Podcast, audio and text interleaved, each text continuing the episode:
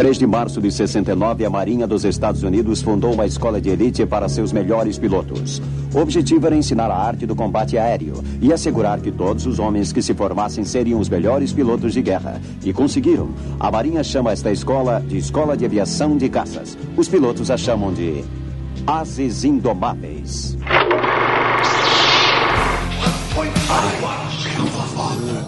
I'm Batman. To Jurassic. The Force will be with you.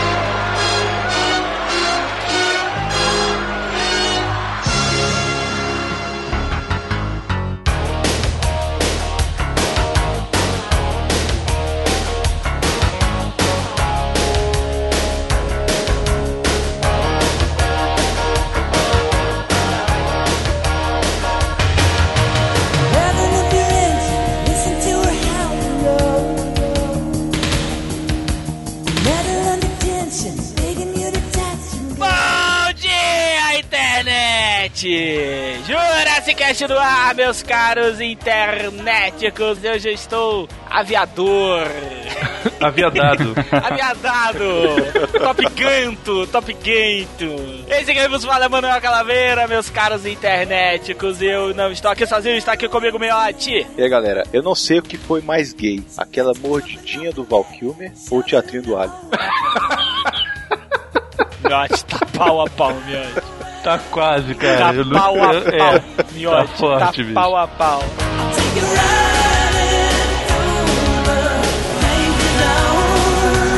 Está conosco aqui também, Brunão. Ai, ai, depois dessa eu só tenho que dizer que assistir Top Gun parecia que eu tava assistindo uma novelinha tipo Malhação, Briguinha de Colégio, A usurpadora. A né? Usurpadora, Carrossel, a briguinha Nossa. entre o Cirilo e o Jaime Palilo.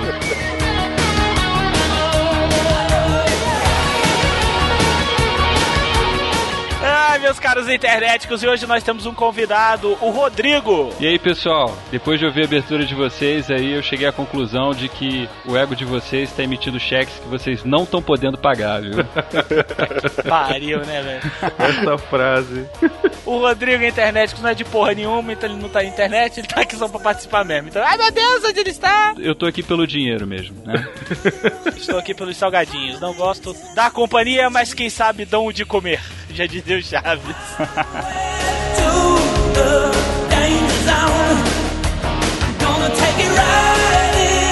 Mas é, internet, hoje nós vamos falar de Top Gun. Sinceramente, quando eu estava revendo o filme, eu achava que eu estava vendo Priscila Rainha do Deserto. Eu estava pensando que eu estava vendo Mamma Mia. Ou estava vendo Rock Horror Show. Priscila Rainha do Deserto é leve, é tipo mercenários perto de Top Gun, velho.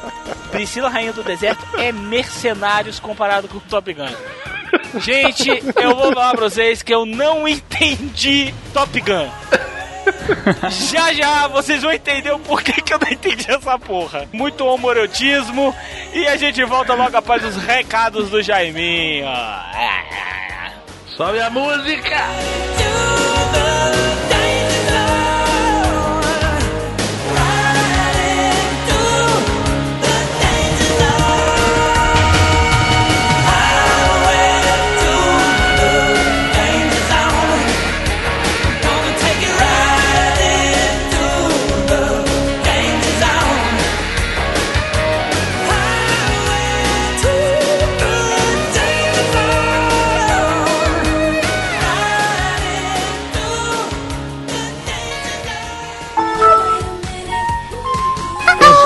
Novo carteiro. Eu sou de Tangamanha. Procure. Oh yes, wait a minute, Mr. Postman.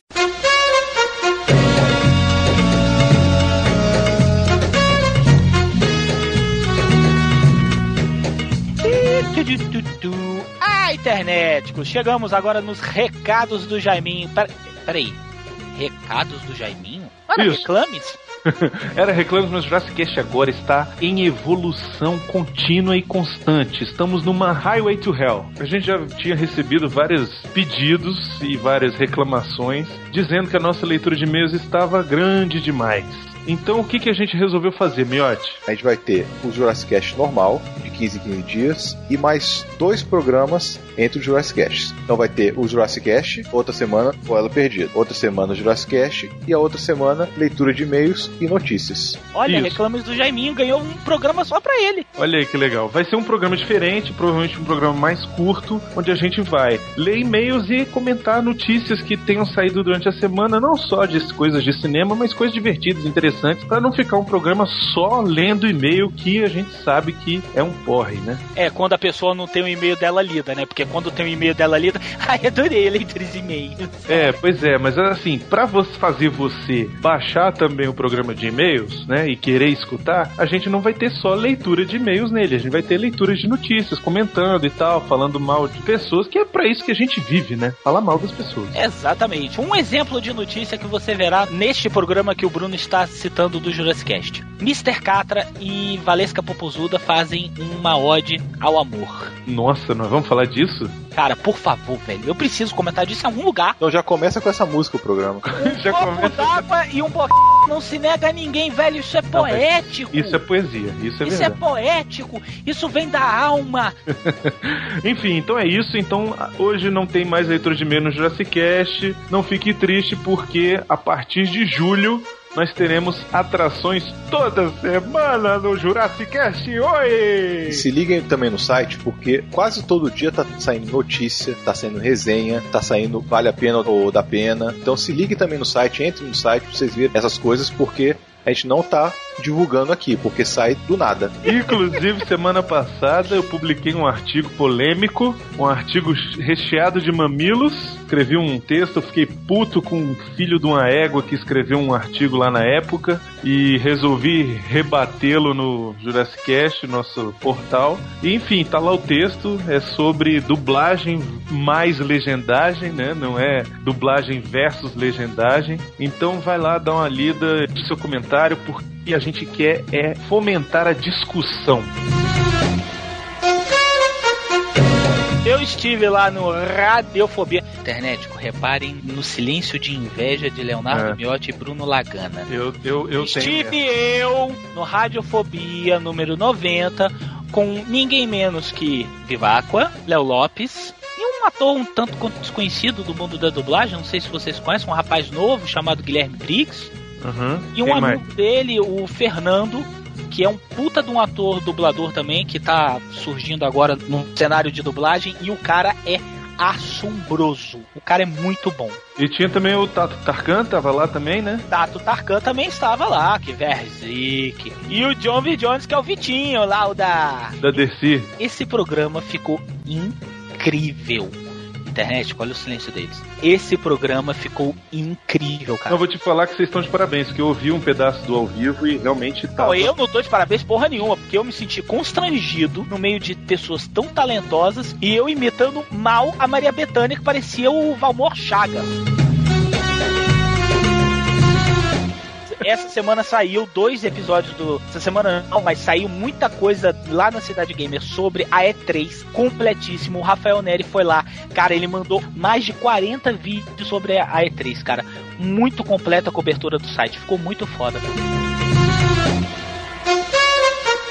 Eu estive andando pela Podosfera também. Até na semana que a gente lançou o último do Alien, saiu também o Na Calçada 69. Tava lá eu, Viváqua, Rodrigo Quarto Sinistro, o Gustavo do Cast and Roll. Pô, foi bem bacana a gente falando sobre pagando alguma coisa, que eu não vou não vou dizer aqui o que, que a gente tava pagando lá. Enfim, passa lá, curte lá, tá maneiro, ficou engraçado. E sim, Quarto Sinistro, eu desculpo você. Tá? Outra coisa que eu andei participando foi do AspiraCast, cara, que ainda não foi ao ar hoje na publicação desse programa, mas vai ao ar na próxima quarta-feira. Eu tava lá pagando de entrevistado. Olha só, fui lá contar sobre a minha profissão de ofício, o meu ofício real, que não é só podcaster, que, que é a ninguém sabe qual é. Eu não, vou não falar sabe qual é a aqui. profissão do Bruno ainda. Eu vou falar aqui. Eu sou jornalista, mas trabalho na área de assessoria de imprensa. Tô lá falando sobre o mundo podre da assessoria de imprensa. Falei um monte de barbaridade lá. Não me imagino como deve ter ficado, porque eu tava solto, falei palavrão pra cacete, enfim. Passa lá, escuta se você tem interesse, se você ainda não decidiu o que você vai ser da sua vida e você pensa algum dia ser assessor de imprensa, passa lá que você vai desistir fácil. Brunão é ascensorista. E também estive no Batalha de Geeks, rapaz. Finalmente voltei lá ao Batalha de Geeks e. Ganhou essa merda, pelo menos? Eu não vou falar aqui, não vou Ele revelar. perdeu, acho que ele perdeu. Claro, porque dessa vez ele não pôde usar o Google, né? Eu não vou revelar aqui, eu não vou revelar aqui. Foi tu contra quem? Foi eu contra aquele chibumbo do site do mal, rapaz. O Ah, mal tu- fácil. Perdeu pro Malfátio? Não, não perdi, porra. Você não sabe ainda, você não ouviu, cara. Gente da internet? Você não ouviu ainda, rapaz. Eu não vou contar aqui pra não dar spoiler do programa. O programa só sai quinta-feira. Tá. Enfim, eu estive lá lutando contra aquele chibungo do Malfátio. Tipo, É um chibungo aquele safado. Enfim, foi bem divertido, tá muito engraçado. Você precisa lá ouvir o Batalha de Geeks no. Aonde? Calaveira? Vazi. Não, a Betânia vai falar. Vazi. Vazi. Isso. Por isso essa força me leva. Então a gente te- eu estive lá e é isso. Miote teve algum lugar? Não teve lugar nenhum. Estarei ainda, não posso falar. Pra variar, o Jurassic Cast é sempre essa tenda de quitanda de esquina, então promoção é só o que tem aqui, porque se a gente colocar o preço integral ninguém leva, então nós temos a promoção do Jurassic Cast, não, Miotti? Isso, tem uma promoção, mas só vai saber a promoção quem assistir o vídeo que tá aí no post. Promoção que vai valer durante esses 15 dias até o próximo programa. Que vergonha alheia, né, velho? Vergonha ali, mas foi engraçado, foi engraçado. Por que, que a gente não faz, né, Miotti? É, mas ficou bom, ficou diferente, né? O que, que a pessoa vai ter que fazer? Só vai saber no vídeo. Quem, quem viu o vídeo vai saber, tem que assistir o vídeo. Vai ter que assistir o vídeo lá, Olha tá escrito o que tem que fazer. Prêmio, ó, vou falar só qual é o prêmio. Fala só o prêmio. Um action figure Ó, importado ó. Terminador do Futuro. Cabe, não falo mais nada. Um presente dado por quem, Miote? Pela loja Taverna do Ogro Encantado. Olha só, nosso querido parceiro Taverna do Encantado mandou essa parada pra gente sortear, cara. Os dois aí fizeram um vídeo, eu tava trabalhando, os dois estavam de putaria, e fizeram esse vídeo aí que eu não assisti ainda, mas minha mulher disse que tá muito bom. Minha filha número 7, viu? Tá muito bom.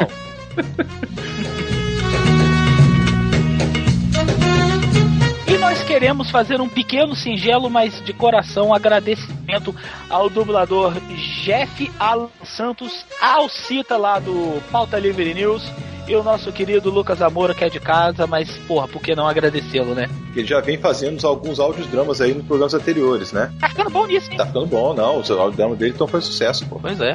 Exatamente, Lucas Amura é o responsável completo e total pelos audiodramas, cara. Ele faz o texto, ele monta o áudio, ele grava, ele inventa as vozes, ele só. A gente só aprova, a gente só fala, vai meu filho, vai meu filho, vai! E aí ele vai, ele tá solto. Lucas Amura, esse espaço é seu, muito obrigado pela ajuda que você tá dando, tá contribuindo demais pro Jurassic Cast. E aqui fica o nosso agradecimento a você que tá cuidando dessa área e também ao Jeff que tem te ajudado direto.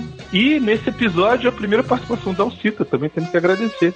E olha, internet, Se prepare. a Alcita. Cara, a Alcita. A Alcita vai deixar muita gente. Ai, se eu te pego, Alcita. Ai, se eu te pego, Alcita. Então é isso, internéticos. Fiquem agora com o Top Gun. E eu até agora não entendi esse filme.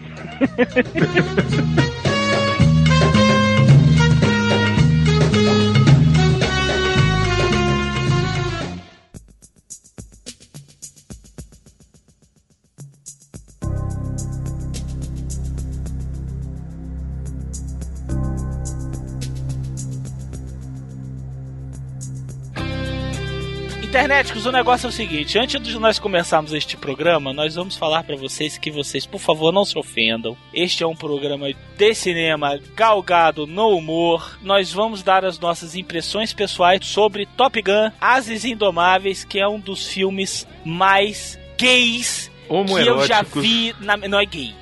Não é. O nego fala que é homoerótico, não é homoerótico. É gay. Não que haja algum problema quanto a isso. De jeito nenhum. A gente só não entendeu por que, que queriam fazer um filme de gays com, tipo, aviões, sacou? É a mesma coisa que falar assim, ah, vamos fazer um romance homossexual no apocalipse zumbi. Não se ofendam, pessoal que é homossexual, continue assim, vai fundo, vai nessa pegada. vai estamos, fundo. estamos com vocês. O Jurassic Cast levanta qualquer bandeira, não temos preconceito de qualquer forma, mas a gente vai falar sobre esse ponto do filme. Mas não se sintam ofendidos, não é preconceito, a gente apoia toda e qualquer forma de amor. E, Inclusive, a gente, pra se resguardar, sabia que ia falar sobre esse assunto e tal. A gente chamou o Rodrigo aqui, nosso amigo e tal.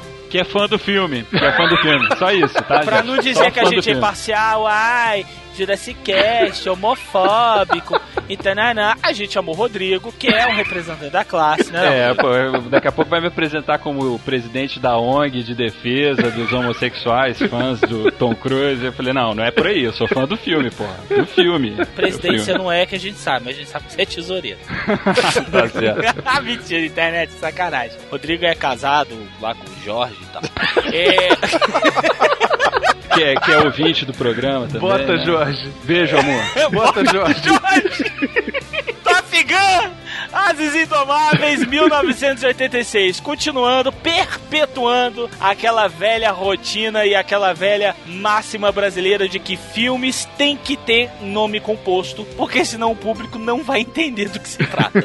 então eles botaram o Top Gun, como não tem como botar o Top Tiro, o tiro mestre, eles botaram Ases Indomáveis. Mas Velhas também ia desgraçadas. ser muito escroto o tiro top, né? O tiro maior. Dirigido por Tony Scott, que é quem, Miotti? Tony Scott. Irmão do Hitler Scott. Cara, o que, que mais que o Tony Scott já dirigiu, hein, cara? Rapaz, ele fez muita coisa. Muita coisa boa ou muita coisa ruim? Bem, ele fez o Tiro da Pesada 2, Ele fez a série, né? Eu acho que até o terceiro é dele, não é não? só o segundo que ele dirige. Ele é produtor do Prometheus, olha aí, ó. Sim, mas aí é nepotismo, porra. Dias de Trovão também é dele, Último Boy Scott. Vocês sabiam que esse filme foi a maior bilheteria do ano no mundo e nos Estados Unidos? Olha aí, tá vendo? Pô, mas também tava brigando com quem em 86, né? E o que que nós tivemos em 86 pra brigar com ele? Mestre do Universo? Mestre do Universo é de 86. Não, o Mestre do Universo é de 87, não? De 87. Ah, é verdade, 87. 86 a gente teve o Aliens 2, porra, que a gente falou no último programa, é de 86. Ah, é verdade. Caraca, esse filme ganhou mais do Aliens. Tá vendo? O orçamento do filme foi estimado em 15 milhões de dólares. É pouco, cara, é barato.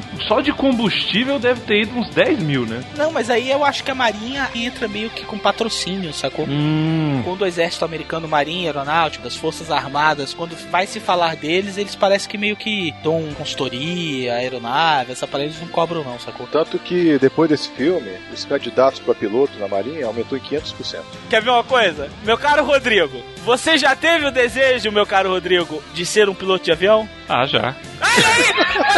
Claro, porra. Você não teve, não? Não. Eu tinha de Top Gun e falei, não. Você queria pilotar um X-Wing, um TIE Fighter? Não, ué, é o mais próximo, né? Porque tem um piloto gordo lá do X-Wing, né? É o real aquilo ali, cara. Aquilo existe, né, cara? Um caça daqueles voa de verdade. Aqueles banhos demorados, né? Vai ser assim mesmo?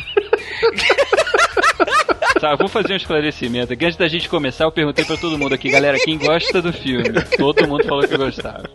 Eu gosto, eu gosto. Eu não tô entendendo a putaria no filme, mas eu gosto. Eu, eu acho maneiro, cara. O engraçado é que o Top Gun não era um filme que tinha um viés sexual, né? Ele passou a ter ao longo do tempo, eu não sei onde é que foi nos anos 90 que descobriram que o Top Gun era gay. E hoje ele é um ícone do movimento gay, cara. É verdade. Porque ele era um filme de ação, e aí virou um filme gay. Tanto que na época, como o Rodrigo tá falando aí, de fato, o Top Gun foi um marco na história do cinema. Todo mundo queria ser piloto de. Eu queria ser piloto. Mas aí quando eu vi que o negócio era mais que o buraco era mais embaixo, Aí eu falei é, assim. nos anos 90 você descobriu que você não queria mais ser piloto. Papai, quero ser piloto. Aí o meu pai falou: assista Top Gun. Eu falei: é assim?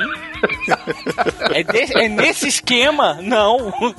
Mas, papai, e as mulheres, papai? Gente, o filme tem duas mulheres. O filme tem duas mulheres. Que é a Meg Ryan, antes de passar um F-14 na cara dela. E tem aquela desgraceira da Kelly McGillis que é feia pra. Cara, a Kelly McGillis é muito feia, velho. A Kelly McGillis no filme, ela tá de maquiagem, dá pra passar. Eu não sei o que, que aconteceu depois, cara, porque, cara, ela deve ter tido decepção amorosa, porque, cara, ela ficou destruída, cara. Se você bota hoje pra procurar Kelly McGillis, você bota ela do lado do Tom Cruise, os dois têm, sei lá, a mesma idade. Você bota um do lado do outro, cara, Kelly McGillis parece uma avó, velho. Não, ela parece não. Ela é uma avó. Tá, ela é, mas o Tom Cruise tem a idade dela e não parece um avô, cara. Mas isso é que prova aquela máxima de que o homem envelhece e a mulher apodrece. É verdade. Kelly McGillis no filme tá um espetáculo, pô. Eu não sei se é pelo fato de só ter uma mulher no filme inteiro, mas ela aparece e se destaca, né, cara?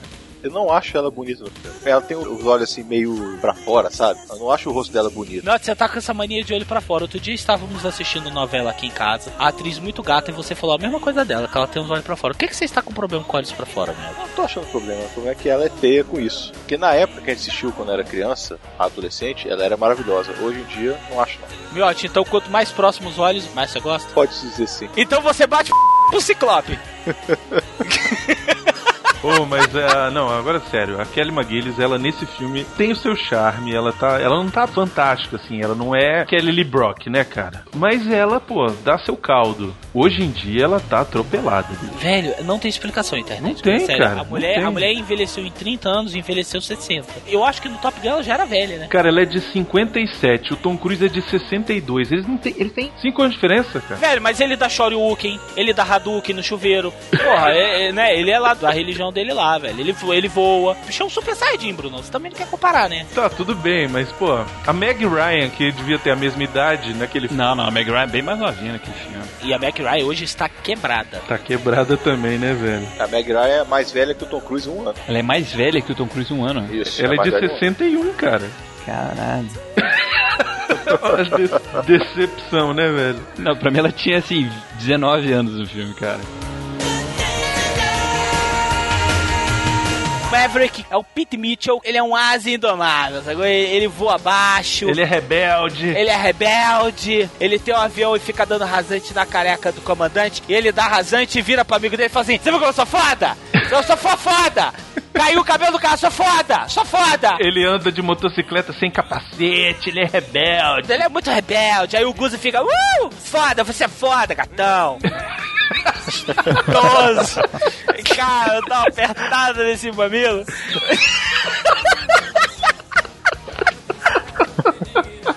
Cara, a relação entre o Maverick e o Gus é uma das relações mais escrotas que eu já vi no cinema, velho. É muito escrota, velho. É muito escrota. Aí vem o Maverick, né, que é aquela coisa toda e tá, ele é rebelde, o Brunão já falou. Só que ele é rebelde, só que ele é muito bom. Ele é aquele rebelde em que o nego vira e fala assim: God damn it, Maverick, I hate you, but you're so good. Entendeu? É aquela coisa assim, eu te amo e te odeio. E aí ele é eleito pra participar de uma seletiva onde não é um Homem de Preto, mas é tipo assim, os tops dos tops dos tops que você vai fazer uma espécie de curso pra você virar o top dos tops. Que aí esse curso se chama Top Gun, que é tipo uma elite da elite, entendeu? É como se fosse a SWAT da polícia, alguma coisa nesse sentido, tô certo? Eu acho que é isso mesmo, cara. Na verdade é uma escola de pilotos, né? Eu só não entendi por que, que o cara já pilotava e vai pra escola. Não, porque aquilo ali é uma competição, cara. São os melhores pilotos de cada lugar ali dos Estados Unidos, a divisão que eles utilizam lá, eu não sei qual é, mas são só os caras destacados que vão lá pra fazer esse curso, que na verdade não é um curso, é uma competição pra saber quem é o melhor de todos, né? Que tanto o Iceman no final ganha o troféu, né? É, agora o pior é que isso existe de verdade. Você tá de sacanagem que isso existe. Não, Top Gun existe, existe. Essa base militar que fica, acho que na Califórnia, ela tem esse curso do Top Gun todo ano. Lá eles fazem essa competição pra saber quem são os melhores pilotos. E o filme foi baseado em um artigo de revista contando coisas sobre o curso que tinha acontecido. Alguém leu aquilo ali e falou, pô, isso aqui dava pra fazer um filme, dava pra fazer uma história de ação e aí deu certo, cara. Não é de graça que o filme é do jeito que é, né? Só pilotos novos, todo mundo ali besuntado no sundown. Todo mundo trabalhado no Johnson Johnson. É, e, porra, ninguém jogando vôlei sem camisa. E isso é feito de propósito justamente pra, pô, pra ter um apelo no cinema, pra chamar atenção, aquele negócio todo. Até porque, cara, tem vários extras nessa edição especial que circula por aí, né? Tanto em Blu-ray quanto em DVD, né? Tem os extras com os pilotos que filmaram as cenas. Então aquelas cenas todas que existem no filme foram filmadas para o filme. E aí os pilotos que pilotaram os aviões, eles dão entrevista, cara. E que é um piloto de verdade e o que é o piloto do filme, tu fica chocado, né? Porque assim, o piloto de verdade que faz o Maverick, ele é careca. O outro lá é baixinho, gordinho. Não existe esse padrão de beleza estabelecido pela Paramount Pictures aí para piloto da Marinha Americana, né? São pessoas normais assim. Qualquer um aqui poderia ser piloto americano tranquilamente. Eu acho que eu e o Bruno não, porque nós não caberíamos na aeronave. né? No cockpit, né? Tem que passar pelo treinamento, né? Mas teoricamente vocês poderiam ser, pô. Treinamento, passar a bunda no cockpit. Mas isso aí, Bruno, que você tava falando, pô, eu não entendo porque que eles são pilotos e mesmo assim eles ainda vão pra escola de pilotagem. O próprio comandante deles lá, que é o Viper, que inclusive já esteve aqui no Jurassic Cast como comandante da Nostromo, olha só, o Dallas é o mesmo ator. Como é que é o nome dele, Miotti? Tom Skerritt. Ele explica que é o seguinte, falou, ó, os pilotos de caça hoje em dia estão muito dependentes dos mísseis, porque é aquela coisa, mirou, aperta o míssil, o míssil faz o trabalho, né? E nós queremos fazer com que vocês saibam não só atirar, mas saibam as manobras também. Então é ensinar as manobras, ensinar a manobra pra fugir e tal, aquela coisa toda. Então é por isso que eles também têm aulas. E além do que isso que o Rodrigo falou, que é uma grande competição. Que americano tem que tornar tudo uma grande competição, né? Se não for competição, não é americano. Say it was the right time. A gente tem o Maverick Tom Cruise, que é o pica grossa. A gente tem o Goose, que é o Anthony Edwards, que ficou conhecido notoriamente pelo seu papel do médico lá em No IAR, né? É, no Yark, ele era aquele médico careca que morre de câncer, acho que na quarta ou na quinta temporada, uma coisa assim. E nós temos o Val Kilmer. Bruno, o Val Kilmer tava foda nesse filme, tá, velho? O Val Kilmer tá descontrolado, cara. Não tá, Rodrigo? Você não acha, não, também, cara? É uma atuação marcante dele, né, cara? Foi o filme que lançou ele como ator top, assim. Acho que depois desse filme ele passou a protagonizar alguns filmes. Assim como o Tom Cruise também, que não era um grande ator, assim, até fazer o Top Gun. E aí foi o filme que catapultou ele aí pro estrelato. Dali pra frente ele continua a carreira dele até hoje, graças a esse filme, eu acho, assim. Mas sabia que o primeiro filme do Val Kilmer é o Top Secret? É o Top Secret. Depois ele fez aquele Academia de Gênios, não tem um, um filme desse assim? E depois veio o Top Gun. E depois do Top Gun ele passou a fazer alguns filmes bem bacanas, bem emblemáticos aí. Ele fez Willow na Terra da Magia, né, nos anos 80 ainda, né? E fez o Jim Morrison, né, cara? Eu acho que ele como Jim Morrison tá muito mais atacado do que como Iceman. É verdade. O que que acontece, internet? Na verdade, são tudo homens de 30 anos, 30, seus 30, 25 anos, entrando numa escola de pilotagem e agindo como crianças na sétima série, não é não, Bruno? Bruno hoje falou uma tese pra mim que eu achei impressionante. Bruno, discorra a sua tese, vai lá. Eles vão pra esse curso aí, cara, esse Navy Fighters Weapons School, cara, e parece que eles estão na segunda série, cara, porque eles ficam um querendo competir com o outro, né, porque eu vou te pegar, porque não sei o que, ficam empurrando o outro, ficam, sabe, briguinha de colégio, assim, que você tem a turma A e turma B, aí um fica querendo brigar com o outro, cara. Voltou a ser na moda a internet, então a gente vai falar do jeito que vocês entendam. É como se fosse a galera do Jaime Palilo contra a galera da Maria Joaquina, que tem grana e fica tipo assim, tirando ondinha com a galera meio pobre. E é tudo culpa do Iceman, não é não? É culpa Isso, do Iceman. o Iceman, ele é a Maria Joaquina. Porque ele tem forte atração sexual pelo Maverick.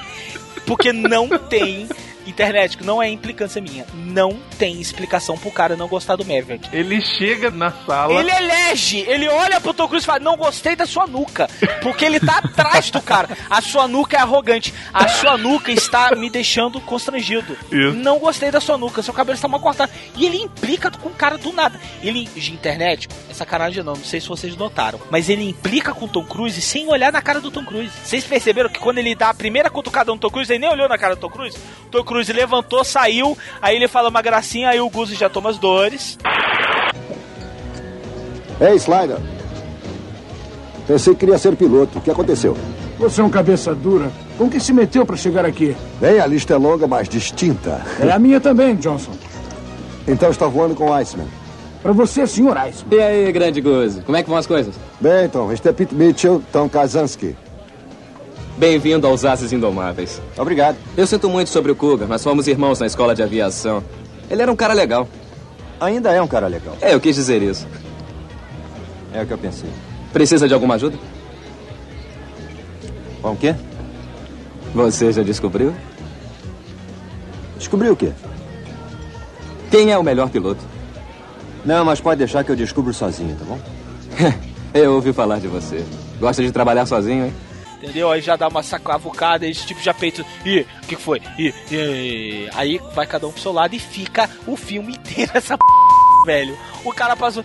Maverick. Aí o bicho o que que é, velho? Meu avião é mais rápido. Aí sai. Tipo assim, sacou? Não, é demais, cara. Cara, é muito bom isso, né, velho? O que, que você acha, Rodrigo? Você, você achou isso também quando você viu o filme, cara? Ou a gente tá acabando com o filme pra você? Não, não. Acho que é por aí mesmo. O Iceman é o pica grossa lá da sala, né, cara? Ele é o cara que é o favorito, né? O cara chegou lá com pinta de campeão. Ele é o Barcelona do, do Messi. Ele chegou lá pra ganhar, entendeu? E aí, pô, em algum momento ali ele se sentiu ameaçado pelo novato, porque eu não sei se vocês lembram isso, mas o Maverick entrou os 48 do segundo tempo, né, cara? Começa o filme com o piloto arregando lá. Entre. Senhor. Cocker, você devia estar maluco. O que deu em você? Minha mulher e meu filho, senhor. Meu filho quase ficou órfão hoje. Eu nem o conheço ainda. Eu não sei o que aconteceu lá em cima. Eu tive muito medo. Você já viu isso acontecer antes? Não, senhor. Não da maneira como aconteceu comigo. Eu perdi o controle. Sinto muito, senhor. Na verdade, o que aconteceu foi que aquele piloto ficou sabendo da fama da escola que iam mandar ele. Entendeu? E ele falou: meu irmão, eu não vou pra lá nem fudendo, bicho. Ele pensou assim, falou, se aqui no porta-aviões já é assim...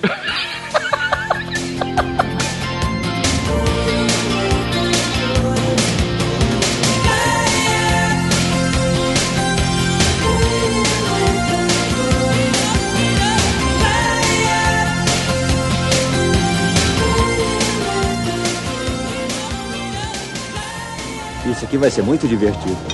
Sempre. Sempre. Muito bem. Eu acho que é a minha vez. A aposta é de 20 dólares. 20 dólares? Claro, você tem conhecimento carnal, não é? Vejamos se você arranja uma mulher de cara. De cara, né? Vamos lá, rapaz. Aposta é aposta. Eu não sei, é que não me parece justo com você. Quer dizer, sabe o que, que é? Ela perdeu aquele sentimento apaixonado. Ela o quê? Ela nunca teve isso. Ela tem sim. Não, ela não tem isso. Olha que eu tô dizendo que tem. Ah, mas para com isso. Ah, eu odeio quando ele faz essas coisas.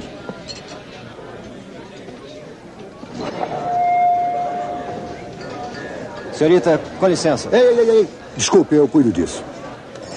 You never close your eyes anymore when I kiss your lips.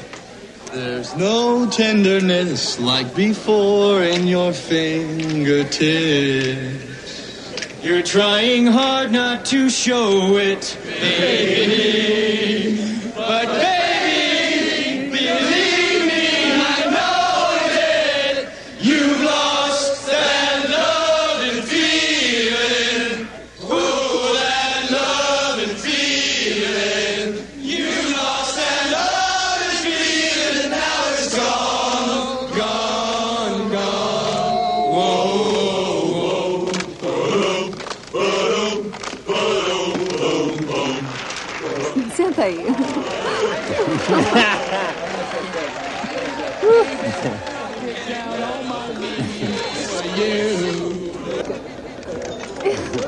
Eu adoro essa música. Eu não conhecia esse novo estilo. Há quanto tempo vocês treinam esse número? Ah, desde que. A puberdade? É isso aí, é puberdade. Eu me chamo Charlotte Blackwood. Eu sou Maverick. Maverick? Você foi rejeitado pela sua mãe? Não, esse é o meu nome de código. Ah, então você é piloto. Isso mesmo, um piloto da Marinha.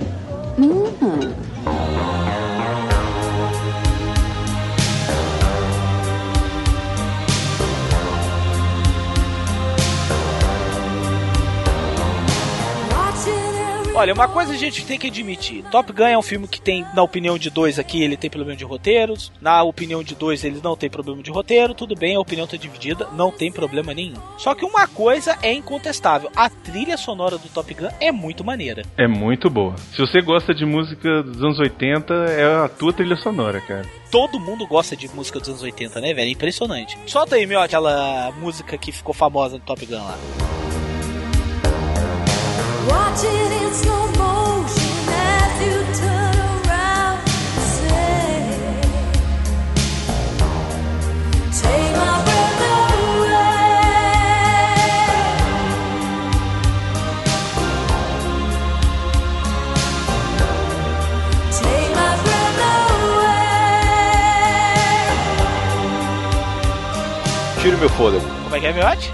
Tire meu fôlego. Olha o Miote traduzindo ao pé da letra. Tá certo, Bruno? Tá certo, Tá perfeito. Tire meu fôlego. Perfeito, tire meu fôlego, tirando meu fôlego, olha aí. Que é a música que toca toda vez que o Maverick vê o Goose.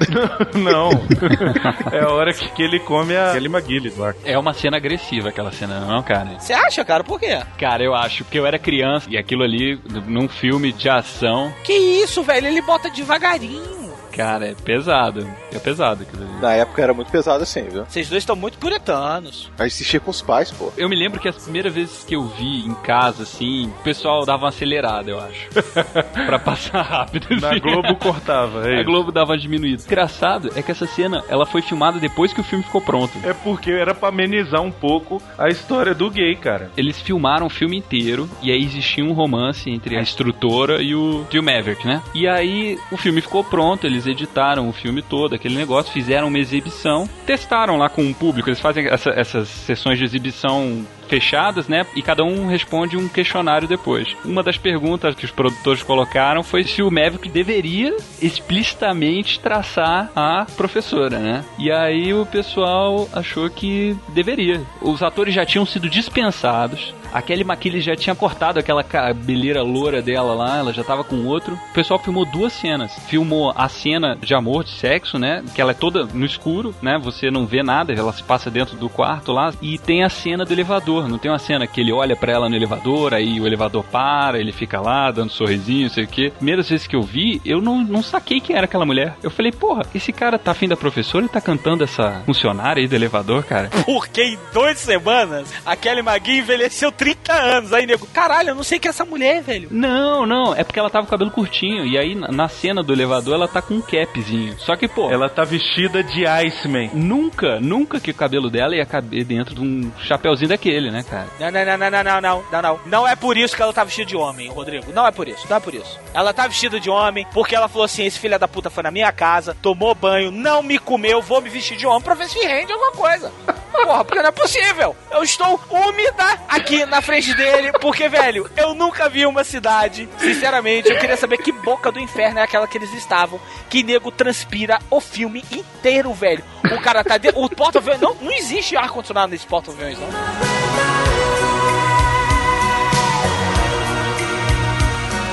Foi no DVD que você ouviu isso, não foi, Rodrigo? Foi, foi, foi. No DVD, é claro que eles vão contar essa história. O que que aconteceu de verdade? Não tinha cena do elevador, não tinha cena do Tom Cruise comendo a mulher. Quando eles foram fazer a exibição, o público inteiro ficou se perguntando por que que o filme era gay.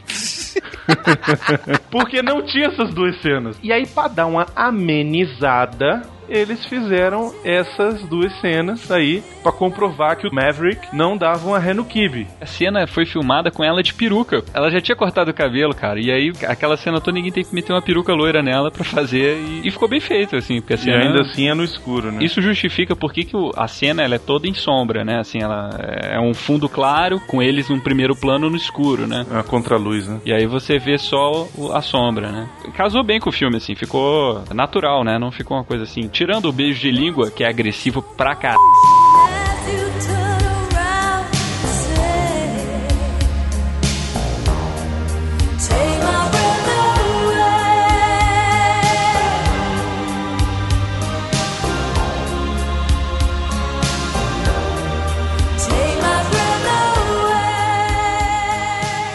Das bandas, ou a banda que tem uma música na trilha sonora do filme, é aquela banda Berlim, né? O Berlim, na verdade, ele só é conhecido no mundo inteiro por causa desse filme, né? Eles tiveram um grande sucesso no mundo todo que foi Take My Breath Away, que é o tema do Maverick com a Charlie, né? A trilha, ela foi toda composta para o filme. Nem, não tem nenhum artista original, eu acho, assim. Pelo menos na trilha sonora original do filme, né? Eles chamaram essa banda, que era uma banda desconhecida, e falaram assim, olha, a gente tem essa composição pro filme, vocês estão aqui no estúdio gravando um primeiro disco de vocês, querem tentar fazer uma versão para ver se o estúdio aprova, não sei o quê. E eles gravaram, e a versão ficou muito boa, estourou, é um sucesso no mundo todo. O que levou à indicação da trilha sonora com essa música pro Oscar, né? Como melhor canção original. Ganhou, não foi?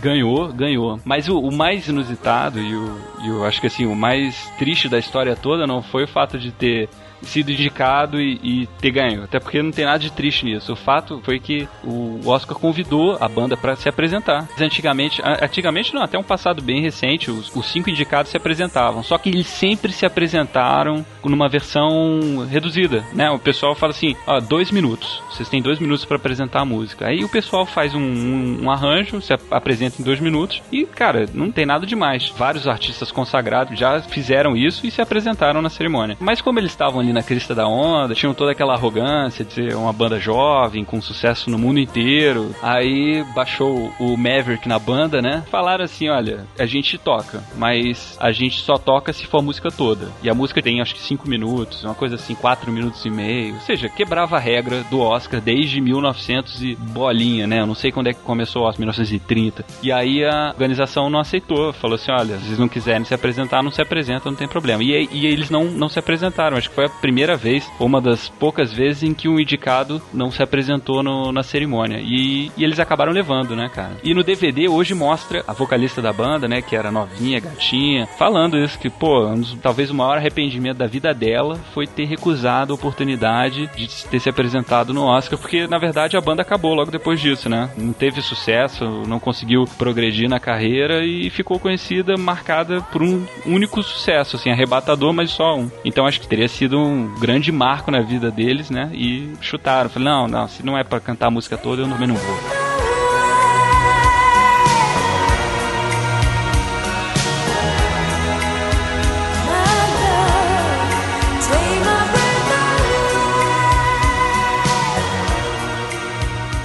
Vocês já viram o clipe? O clipe é muito bom, cara. É tipo assim, é uma carcaça de um avião no deserto e eles cantando em meio a gelo seco e holofotes, assim, na noite. Uma, uma coisa meio Mad Max e a cúpula do trovão, sabe? Sabe aquele ventilador do tamanho de, de um, sei lá, de uma turbina de um avião jogando vento na banda, assim, sabe? O clipe é muito bom, cara. A música é muito boa também. A trilha sonora toda é boa, né, cara? No- Ah, tem o hino do Top Gun, é muito bom aquela música.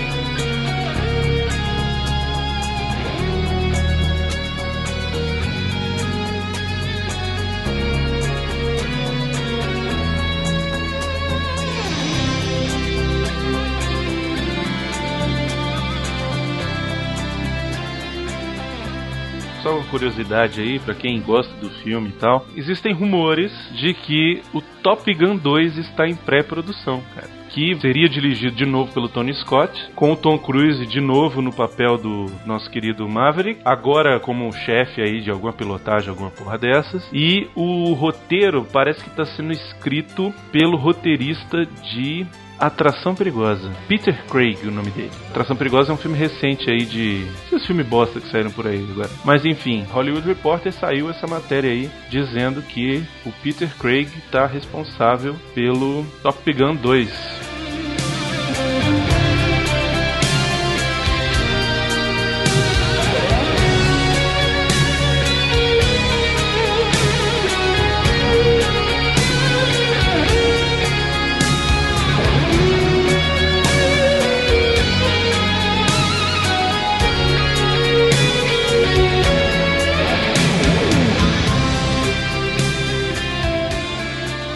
Foi indicado para trocentos prêmios. Ele só ganhou os prêmios relacionados à trilha sonora e efeitos de som. Tirando o People Choices Award, que ganhou o melhor filme, que foi justamente a, a premiação popular, né? Todos os outros prêmios, prêmio da Academia, o Brit Awards, Golden Globe, Grammy, todos trilha sonora e os prêmios técnicos para efeitos de som.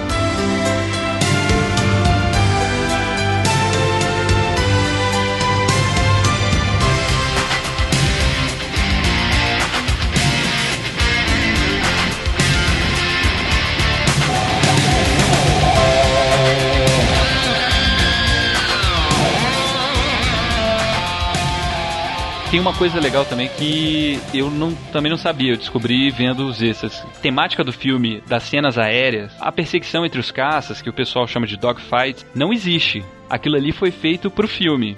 Na vida real, um caça daqueles não consegue perseguir o outro, seja no mar, seja num vale, um negócio desse. A velocidade deles é tão absurda que você só consegue travar uma batalha por instrumento, por radar. Então, ninguém pilota buscando a bunda do outro lá no ar, entendeu? Você pilota olhando o pontinho no radar e você não sabe se o cara tá em cima, embaixo, atrás de você. Mas o diretor falou isso, ah, mas ele não podia fazer um filme que não tivesse uma tomada de dois caças correndo um atrás do outro. Então aquelas cenas do vale, aqueles negócios todos, né, no treinamento, depois no- na, na batalha final, eles filmaram como um balé, meu, um negócio meio coreografado, assim, sabe? Pra parecer que tá um correndo atrás do outro. Mas na vida real aquilo não se aplica. É, é- as, as cenas de combate são muito bem editadas. São, são legais. É, o dogfight, como o Rodrigo tá falando aí, deixou de existir na época da Segunda Guerra Mundial. Onde você tinha os bombardeiros que basicamente eram metralhadoras que voavam. É verdade. Então você precisava ter o dogfight. Então você não acertava ninguém. Agora com o advento do míssil teleguiado, cara, era só mirou, acertou. E deixa o míssil fazer o resto. No máximo desvia de um flare, alguma coisa assim, do míssil que vem. Mas esses grandes aviões, tanto o F-14, na verdade eles são uma espécie de bombardeiro, né? Ele serve mais pra atacar do ar do que pra atacar outros aviões. É verdade. Posso estar falando besteira, internet. Se eu estiver falando besteira, me corrijam. Ninguém aqui é especialista, né? Falar besteira faz parte do negócio, né? É, faz parte da brincadeira. O piloto, nosso ouvinte piloto, vai falar muita coisa. Tem um ouvinte piloto. Tem, a gente tem um vídeo piloto, cara. Dos mais assíduos, né? Desde o início, né? Mas Alexandre, você tá escutando isso aí? Se a gente falar besteira, manda aí o que, que a gente errou e nos corrija. Outro negócio que você falou dos mísseis, né? Que hoje em dia o... Hoje em dia não, né? Nos anos 80 já os mísseis faziam o trabalho. O diretor queria muito fazer uma tomada com os mísseis sendo lançados do avião. E aí os caras foram pedir permissão para que, olha, a gente quer filmar essa cena, a gente tá usando os aviões de vocês, a gente queria lançar alguns mísseis aqui para fazer umas tomadas, aquele negócio, Just cena de batalha. fun. Just for fun. E aí os caras conseguiram, acho que a permissão pra lançar dois mísseis. E aí o cara, pô, todos os mísseis que tem durante o filme, que se aplicam mais na, na cena final lá do, do combate mesmo, e não são poucos, cara, ninguém lança uns 20 mísseis, são todos os mesmos, eu acho. E o cara inverte o, o ângulo, inverte o filme, inverte o negócio. O míssel sendo lançado é o mesmo míssel, cara. E, e ficou bem, ficou bem editado, né? Você vê assim. Cara, quanto que não deve custar lançar um míssil, né, velho? Ah, pô, deve ser uma fortuna, cara.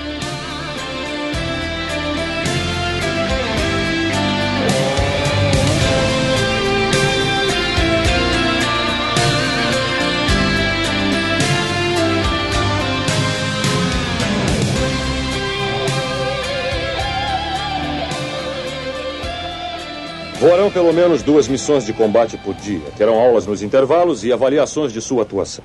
Em cada sequência de combate, vocês enfrentarão um desafio diferente. Cada etapa será mais difícil do que a anterior. Vamos ensinar vocês a voar o F-14 das formas mais fantásticas possíveis. Mais rápido do que vocês jamais voaram até hoje. E mais perigosamente. Agora aqui nós vamos fazer política, senhores. Oficial eleito é coisa para civil. Nós somos os instrumentos desta política. E apesar de não estarmos em guerra, devemos sempre agir como se estivéssemos. O que está fazendo? Eu estava pensando. Quem é o melhor? No caso de algum de vocês querer saber quem é o melhor, eles estão aqui, nesta placa na parede. Os alunos número um de cada turma têm seu nome aqui. E a eles foi dada a opção de retornarem como instrutores dos Ásias Indomáveis. Você acha que seu nome vai estar aqui nesta placa? Sim, senhor. Isto é bastante arrogante, considerando a sua posição. Sim, senhor. Eu gosto disso num piloto. Quando estamos lá em cima, estamos todos no mesmo time. Senhores, nesta escola nós tratamos de combate. Não há razão para segundo lugar. Podem ir agora. Gostei dessa. A placa dos reservas fica ali perto do banheiro de mulheres. Ai, cara, você me mata de rir. É, é, não, Goose é com dois Os, tá?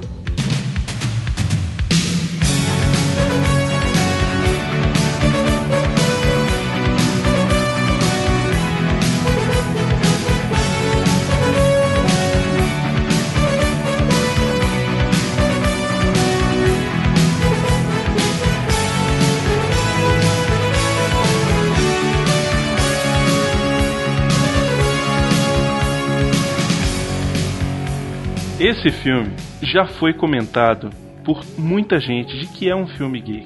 Existe um outro filme, se não me engano, é Amor a Queima-Roupa. E se não me engano, Amor a Queima-Roupa também é do Tony Scott. É, do Tom Scott. Tem uma cena onde está Quentin Tarantino, nosso querido Samuel Rosa, está conversando com outro cara numa festa. Cada um tá com um uísque na mão, alguma coisa assim. E eles estão falando sobre alguma coisa de algum filme e tal. E aí o cara, não, porque você tem que entender que você tem que dizer o que que você tá querendo dizer com esse seu filme. Se não me engano, um deles é diretor, tá querendo fazer um filme, alguma porra dessa. E o Tarantino tá falando pra ele, não, você tem que entender sobre o que que é o seu filme. E aí ele fala assim, você sabe qual é um dos grandes roteiros de Hollywood? Um dos melhores já feitos na história. Aí ele, qual? Top Gun. E o cara fala assim, Top Gun? Você tá de sacanagem. Ele, não. Top Gun é um filme que te conta uma história, mas na verdade o que ele tá querendo te contar é outra, cara. E aí o cara pergunta, não, mas como assim? Não tô entendendo. Olha só, sobre o que que é Top Gun? Você acha que Top Gun é sobre o elite dos pilotos que não sei o quê? Não, cara. O Top Gun é a história de um homem em busca da sua homossexualidade. Aí o cara fica assim, como assim, cara? Sua luta... Ele fala gay way, né? Isso. E aí o Tarantino explica todas as coisas sobre o filme Top Gun, cara. Tá lá. Inclusive tem aí no post, se você quiser, você dá uma escutada. Tarantino é o roteirista desse filme. Ele fala nesse, nessa cena que o Tom Cruise é o cara, é o fodão, o cara tá na crista da onda, né? Ele é o pica das galáxias. Quando ele chega lá, ele encontra quem? O Iceman e a turminha dele. Que são quem? São os gays. E aí, o que que ele fala? Olha, vem, vem pro lado gay, vem pro lado gay, não sei o que, os caras ficam todo mundo se sarrando, jogando vôlei seminu, dando tapa na bundinha, o Iceman faz a mordidinha sexy dele e tal. E tem, por outro lado, a Kelly McGillis, que é quem? É a heterossexualidade. É aquela coisa de, olha, eu tô aqui, se você me quiser, não sei o que. Qual é a cena do filme que a gente falou? O Tom Cruise vai lá na casa da instrutora, ah, não sei o que e tal, fica naquele papo. Você acha que eles vão se comer, vão se pegar? Nada acontece, o cara toma banho e vai embora. Na verdade, ele não toma banho, não. Não, ele fala assim, posso tomar um banho? Aí ela fala que não. Aí, o que que ele vai? Monta na moto e vai embora, não come ela. Qual é a próxima cena? Ela aparece de roupa de homem. Com a jaqueta de quem, cara? Do Iceman, velho. Do Iceman. Ela tá vestida de Iceman. Ela já tava notando que ele já tava indo pro outro lado e falou: Bom, pra eu poder ter alguma coisa, eu vou ter que parecer que sou um homem. Cara, quando ele entra no elevador e vela de homem, cara, ele fica assanhado, bicho. No final do filme, o que que acontece? No final do filme, eles estão lá, mega pilotos gays, aquele exército gay de pilotos. Caralho, tô fudido. O Tarantino é que fala, porra. Fui eu não. Não fui eu. Não fui eu. O Tarantino. Ele fala a, a fucking gay pilot force. Ele fala isso, velho. a gay pilot force. Aí eles estão lá e tal, não sei o que, destrói os russos, porra massa, pousa todo mundo. E eles estão, não sei o que. Agora, Miotti, você vai reproduzir da versão dublada o que que o Iceman fala pro Tom Cruise e o que que ele responde. Você aí! Você ainda é um perigo. Mas pode ser meu parceiro sempre que quiser. Conversa. Você é que pode ser. Aí eles se abraçam, miótico, daquele jeito como a gente sempre se perguntou no Top Gang. Faz, lembra o Top Gang, o final Topper e o. E o bicho se abraçando, que eles ficou dando murro um na costa do outro? É. Isso. É, é porque eles fazem isso no Top Gun.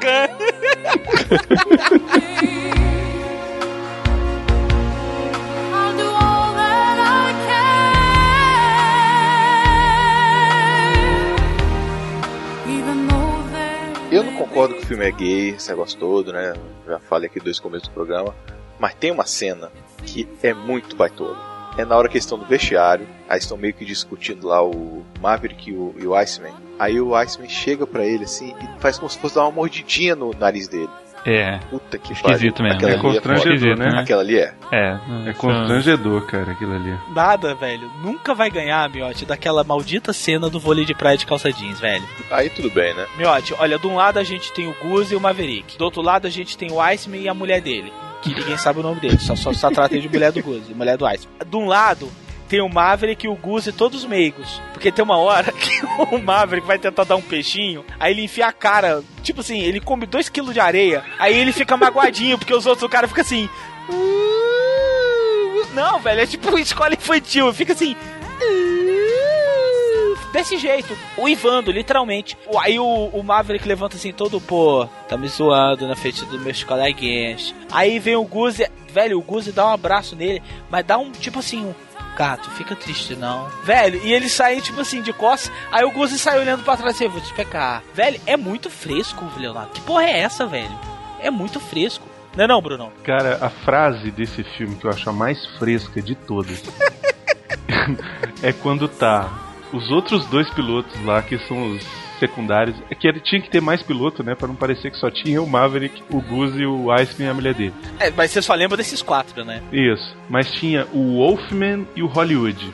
Ah, e o Hollywood usava chapéu, né, cara? Isso, Tem um negócio desse, exato. tem um deles que usa chapéu, Isso. né? E aí, cara, os caras estão assistindo cenas de um vídeo numa aula lá qualquer de aviões sendo destruídos. Sim, sim, sim. E eu não me lembro quem é que tá falando, se é aquele Maguiles, o que quem é que tá contando qualquer coisa. Eu sei que um chega no ouvidinho do outro e fala assim: Estou ficando excitado. e o outro vira, olha pra ele assim com aquela cara mais lânguida e fala: Não me provoca. Ô, Brunão, você assistiu que filme hoje de tarde, hein, cara? É verdade! Eles estão num galpão. É quando eles descobrem que a mulher que ele cantou na noite passada é a mulher que vai dar o curso pra ele, sacou? É instrutora. Cara, eu não lembro dessa cena, porque eu não assisti de ontem pra hoje. Estou ficando excitado, não me provoque, velho. Eu tô te falando, cara. velho, por favor. Aí como é que vocês dois têm o disparate de virar pra mim e falar assim, não, o filme não é gay, Não, não. o filme não é hétero. Porque pior do que essa parte que vocês estão falando, é voltando à parte de novo lá do, do vôlei de praia, é quando o Iceman e a namorada dele começam a dar uma surra no Maverick e no Guzi. Velho, eles pegam, vocês se abraçam com uma virilidade, sacou? Ah! Ah! Aí olham um pro outro assim, todo suado, velho. Eles ficam tipo assim, se manjando, sacou? E o Double High Five? É, lá inventaram isso, né? O Double High Five na bundinha, né, velho? Na bundinha. É um em cima e na bundinha embaixo. Aí ele se pega assim, eu falei, velho, vem. Velho, aí eu pensando assim, eu, eu assistindo a cena, eu ficava assim, caralho, vem, velho. Vem agora, caralho, eu vou te comer muito foda hoje à noite. Caralho, meu irmão, tu meteu uma encravada ali no Maverick, meu irmão, que eu estou excitado. Caraca, você não sabe o tamanho da ereção que eu estou tendo agora. É, foi o que era o que eles falavam, tá com um no ouvido do outro. No final ainda tem mais uma cena do Tom Cruise e o Maverick num bar. Tá tomando uma cerveja quando já foi todos os louros e tal, não sei o que. Alguém bota uma música pra tocar. Quando ele vira pra trás tá Kelly McGillis. Aí fica num papinho, não sei o que. E aí eles vão se beijar, mas o filme acaba, velho. Eles não se beijam. Não se beijam, não? Não se beijam. Eu assisti agora, tem 10 minutos que eu assisti essa porra. Você vai tomar no c... É. ele chega pra ela, eles, cara, ele chega um de frente pro outro. O Tom Cruise leva a mão até o queixo dela e aí corta a cena e acaba o filme sob os créditos. O que que ele falou pra ela? Olha, bem que eu queria, mas eu não não curto mais. Minha praia agora é outra.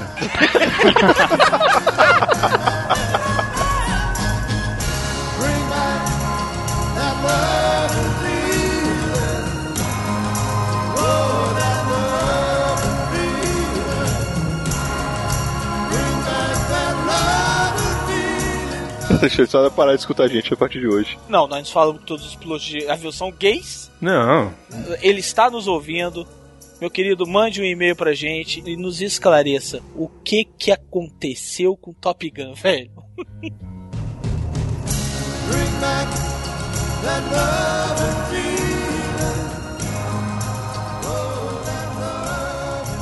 Depois de um dia intenso de treinamento no céu com seu F-14, Maverick estava de volta em terra.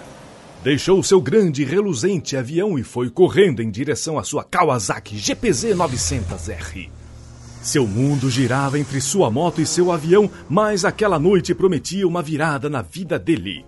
Tinha parado num bar antes de ir para casa e ali, ali, ali, logo ali, ele viu a cantora de botequim mais fenomenal de sua vida. Com sua voz sensualíssima, ela cantava tchu, tchá, tchá, de uma forma jamais vista antes. Eu quero tchu. Eu quero tchá. Eu quero tchu tchá.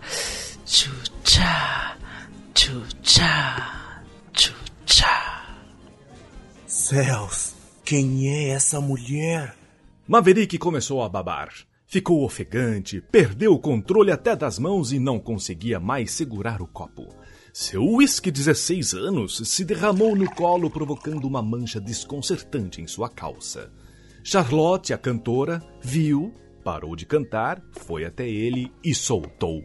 Hum, tudo isso só porque você gostaria de um tchu ou de um tchá-tchá. O mundo parou. As aves pousaram, os macacos pararam de gritar, os cães se enfiaram em suas casinhas e os ladrões se renderam espontaneamente à polícia. Maverick arregalou os olhos e tentou balbuciar uma frase. Quem é você? Co- Como é que você canta desse jeito? Coração acelerado, parecendo uma britadeira sobre um asfalto a 40 graus em pleno calçadão de Ipanema. Charlotte se aproxima sorrateiramente. Hum, eu sei quem você é, Maverick. Você que não está me reconhecendo. Faça um esforço. Hum. Não, não pode ser. Você é a Charlotte, nossa instrutora de astrofísica? Isso mesmo, garanhão. Eu vou te dizer que para mim é uma surpresa ver você aqui, afastado de seus dois brinquedinhos. Mas os meus brinquedinhos eu deixo. Ih, carai. Engasgou. Sabia que tinha falado algo que ia ser interpretado incorretamente. Ah, vocês pilotos só conseguem ter uma levantadinha quando erguem seus aviões ou empinam suas motos, não é? Aham. É, não, não, não, não. É, não é isso aí. É, não. Caralho. Quer me provar então? Maverick tremeu. Tremeu tanto que acabou sendo o epicentro de um pequeno tremor de terra na cidade. Ficou pálido com aquele desafio. Justo ele, o melhor de todos os pilotos da Força Aérea, que não temia nenhum combate no céu. Amarelou, cacarejou feito uma galinha poedeira e saiu tropeçando do bar. Foi direto ao aeroporto. Correu em direção ao seu F-14, abraçou-o e beijou como se fosse a mais deliciosa das modelos. Naquela noite, não se sabe como, ele teve a noite mais romântica de sua vida com seu avião.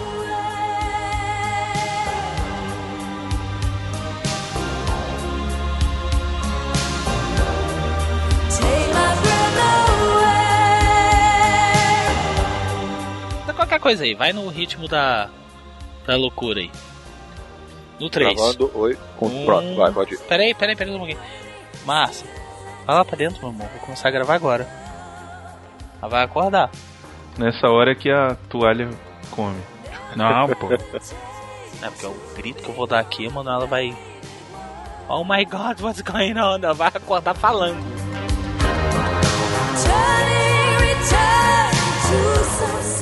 O Tom Cruise, ele tava com uma arcada dentária estranha, velho. É uma, é uma coisa que a gente não consegue definir, você já percebeu?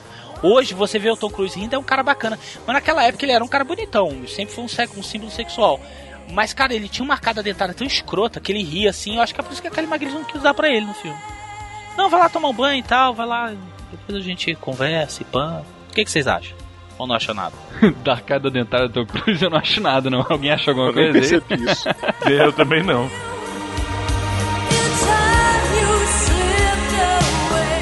Não é não, cara, eles são amigos. É tipo o Sam e o Frodo, cara. Não, não, não. Sem o Frodo, é um, é um relacionamento carinhoso. It's me, your Sam. Entendeu? Sou o seu Sam. É aquela coisa com vaselina, com carinho. KY. KY, devagarinho pra não doer. Agora aqui, meu irmão, no Top Gun, velho, a parada é violenta. A parada é mordida no pescoço. O cara cobre o c, meu irmão, bota no c. Aí o cara, não, eu vou pegar o cara. Rapaz, bota um seco, filha da p. Eu sou Top Gun, você tá achando que eu sou o quê? Eu dou rasante na careca do comandante, seu f. O que, que você acha, velho? Eu acho que essa parte não vai poder entrar. Não vai poder Não entrar. vai. É Ah, aqui não vai o quê? Aqui não vai o quê? Aqui não vai o quê? Vai sim. O que, que você vai acha, velho? encher de pi nessa porra. Não, tira os pi. Agora, não- esse programa não vai ter pi, velho. A gente bota.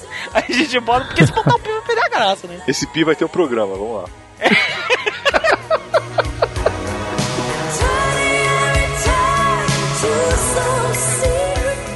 Eu vou te falar que é uma parada muito escrota, porque 1986 ainda era Guerra Fria, né? Sim, no, no auge. No auge. Tanto que no final eles enfrentam MiGs, são russos, né? E tem aquela mini guerra ali que ninguém sabe o que tá acontecendo. E aí, ao mesmo tempo, é uma competição entre gays que querem se afirmar. Cara, é uma loucura foda esse roteiro, velho. Não, porra. Isso aí não é oficial, né, cara? Isso não é, não é aqueles que sejam gays. A gente pressupõe que é gay, né? Que eles têm uma orientação sexual diferente. Eles gostam, são homens que gostam de homens, né, Miotti? Por que é miote? ah, porra. Porra. Eu tô pedindo tua opinião, não é, Miotti? Você concorda ou discorda de Ah, mim, pô? tá. Olha, carapuça civil, hein? Carapuça É. civil, hein? Pô, fala, fala isso com o É, Dildo, foi pô. trauma, comigo, é o trauma, é o Fala trauma com o Dildo, do, porra. do teatrinho anterior. Não, e assim, eu, tô, eu, não, eu, não, eu não estou concordando com essa questão do Rodrigo e do Miotti falarem que a cena foi agressiva. Cara, a cena é no escuro. Não aparece nem o peitinho da Kelly McGillis. Apesar que já devia cair, tá caído pra c... Mas não aparece. Cara, mas olha só, o beijo de língua ali deles é. É, enfiando a língua na Porra, mulher. Velho, cara. eu queria falar isso, cara. Aquele beijo de língua do. Do, do, do Tom Cruise, velho. Não parecia uma arara comendo mamão? Sabe papagaio quando vai com a linguinha e fica assim. Cara, é muito escroto, velho. Porque você fica vendo só a silhueta, né? Por quê? Porque com Ice, minha parada, né, já é mais. Então ele já tá todo cheio de hematoma, tá, não, tá dolorido. Vamos, vamos devagarinho, vamos fazer um esquema mais, mais love. Vamos fazer um esquema mais love song aqui, porque eu estou meio dolorido, porque o Ice ontem encheu de bolacha. Agora, cara, agora aquela cena, além de ser. Além de ter sido. O pessoal tá, falar, tá emocionado. O Miotti não está gostando desse mesmo colocador. Miotti, defenda. O Miotti tá defenda puto, o programa, cara, defenda o filme. velho. ele vai ter que censurar essa merda inteira, cara. É, tá foda. Eu tô fudido nessa porra. Vamos lá.